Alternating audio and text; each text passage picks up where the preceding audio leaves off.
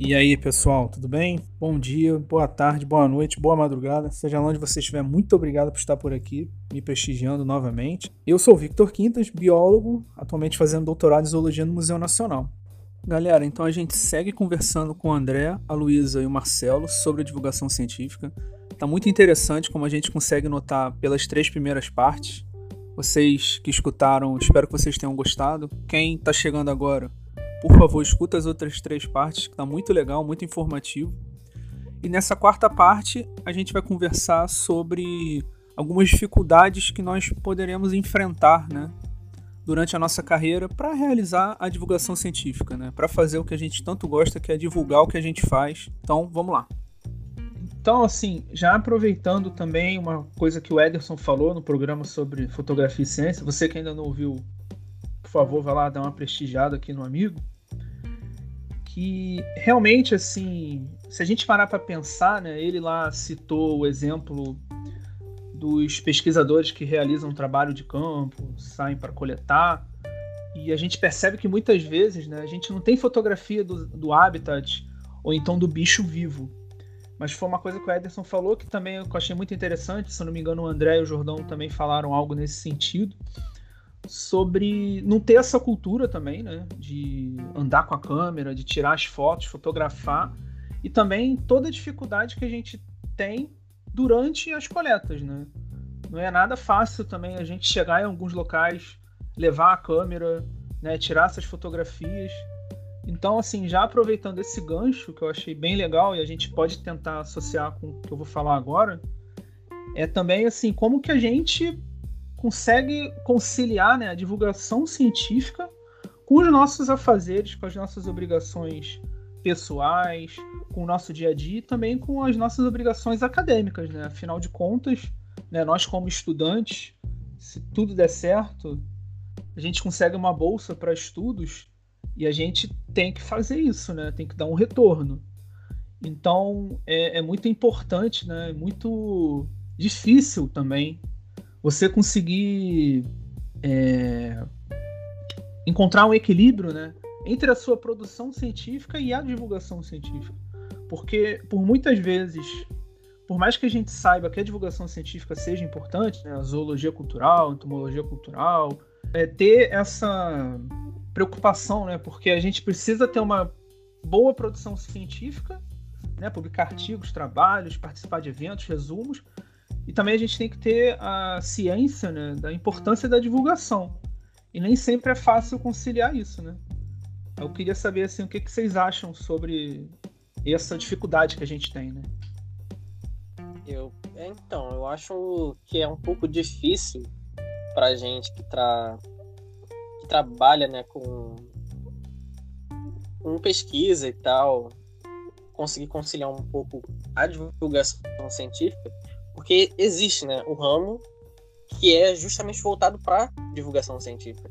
Então a gente trabalha com, com nossos animais lá, com zoologia, com taxonomia, etc e tal, mas a gente não foi treinado durante a nossa graduação, ou seja lá o que for, é, para ser divulgador científico.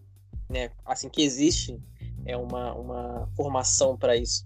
A gente envereda, a gente enverga para a divulgação científica porque a gente sente essa necessidade de traduzir essa a linguagem científica é, e de passar adiante, mas a gente não é tipo nativo dessa disso, né? O que claro não impede da gente trabalhar, mas a gente vai sentir essa dificuldade porque a gente está fazendo algo meio que duplo. A gente está trabalhando com as nossas pesquisas, taxonomia, filogenia, etc e tal, e jogando ela para o lado da divulgação científica.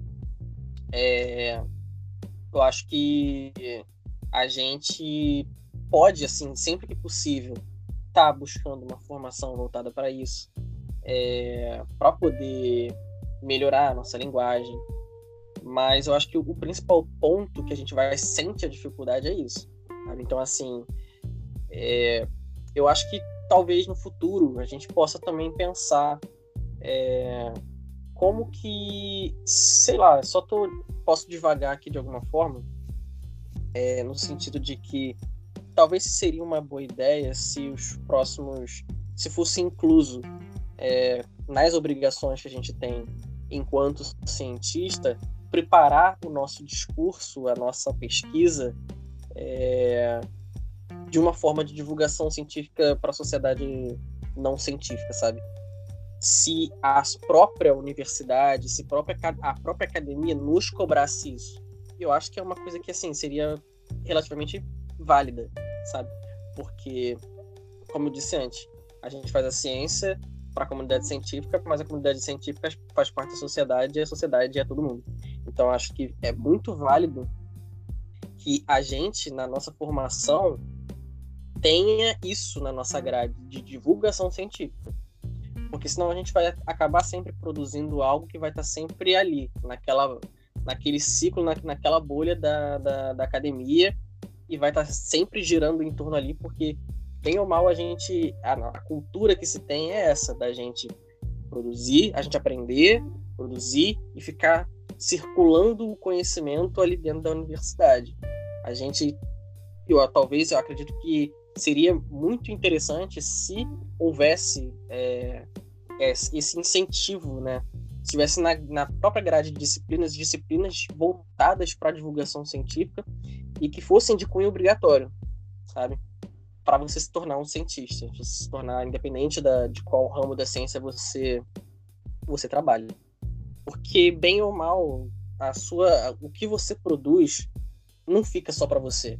O que você produz vai para a sociedade. Eu penso dessa maneira, né? Pois é, cara, eu acho isso um ponto bem interessante. Durante a sua fala, eu estava até me recordando aqui, assim, durante a graduação, é, não teve nada assim né, relacionado à divulgação científica como uma disciplina ou algo assim. E outras graduações também eu acho que eu nunca vi, para ser sincero. Se tiver algo, é o que você falou, não é obrigatório, né? É como optativo.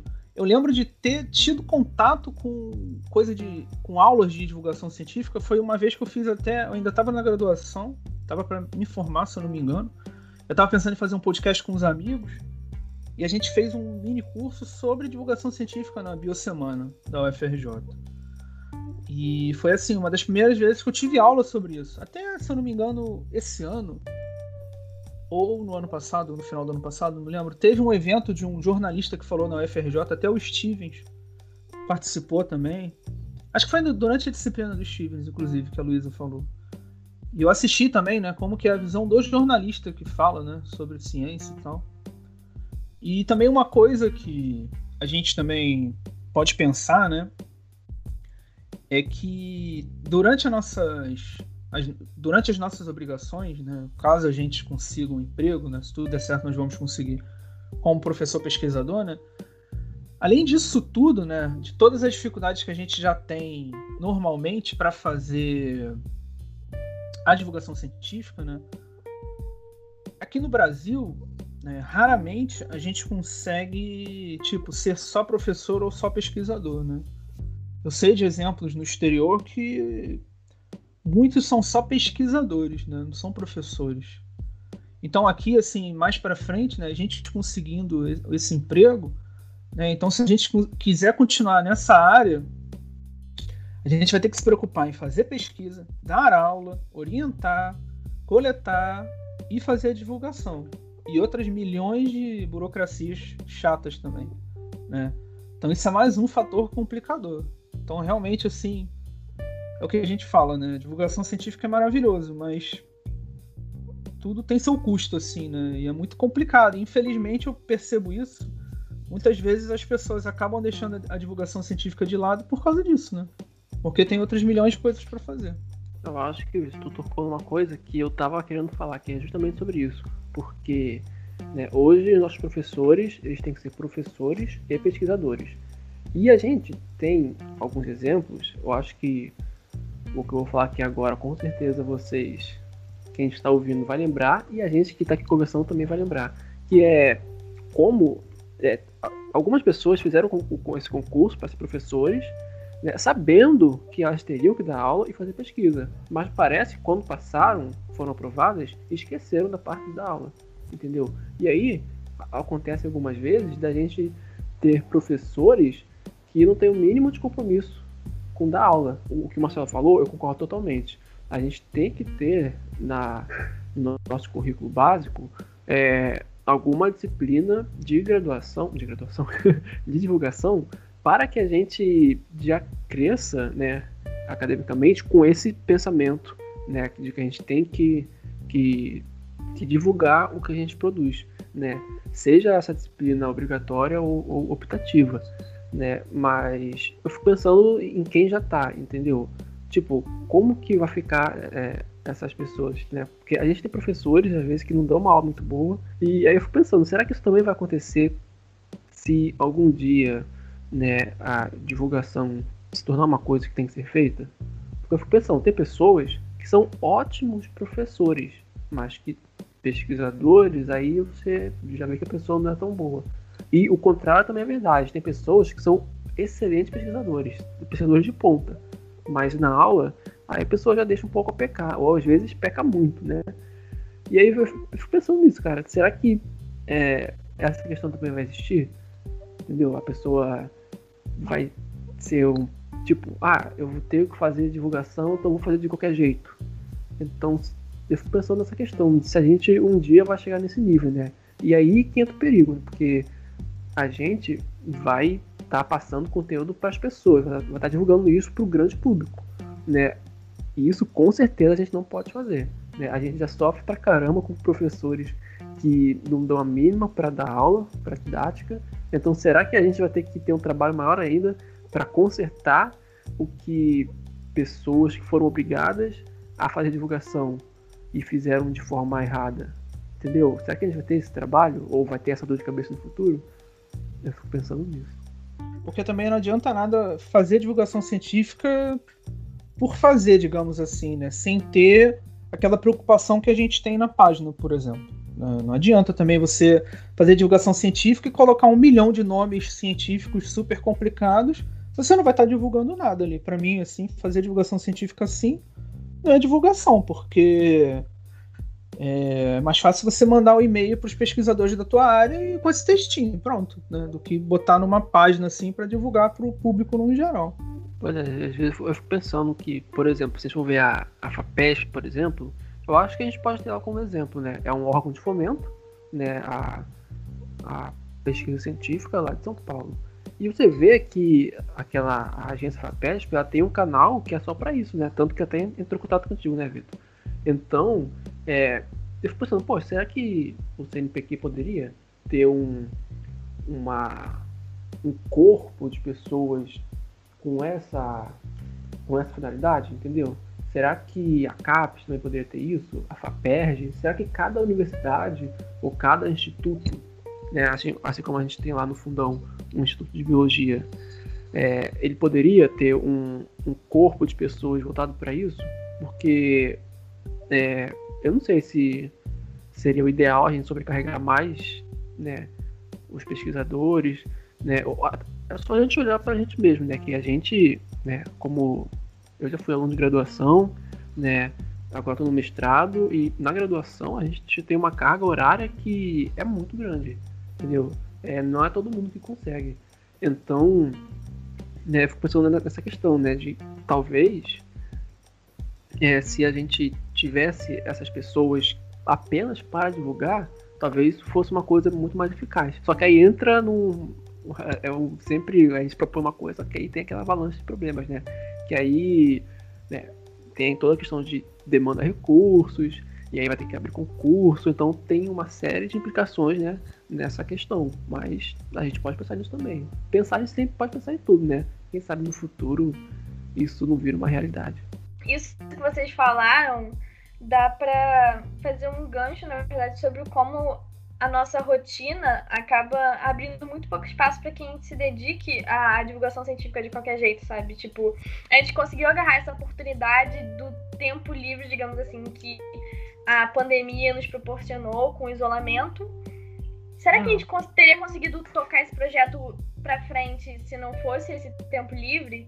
E, tipo, na nossa rotina, a gente é cobrado demais. A gente é cobrado para produzir muito, a gente é cobrado para fazer muita coisa e para estar tá sempre com rotina cheia de coisas.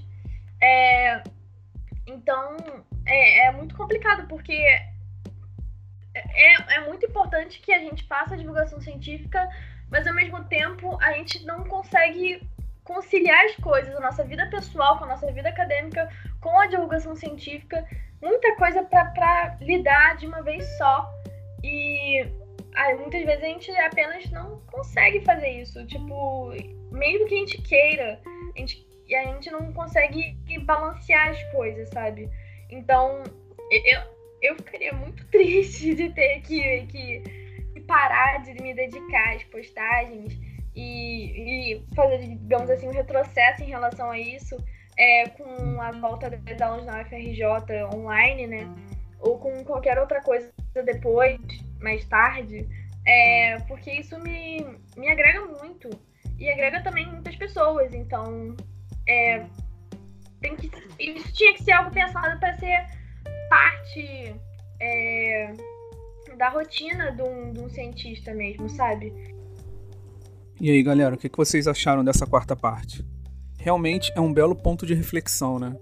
Porque nós enfrentamos assim vários obstáculos na hora de realizar a divulgação científica.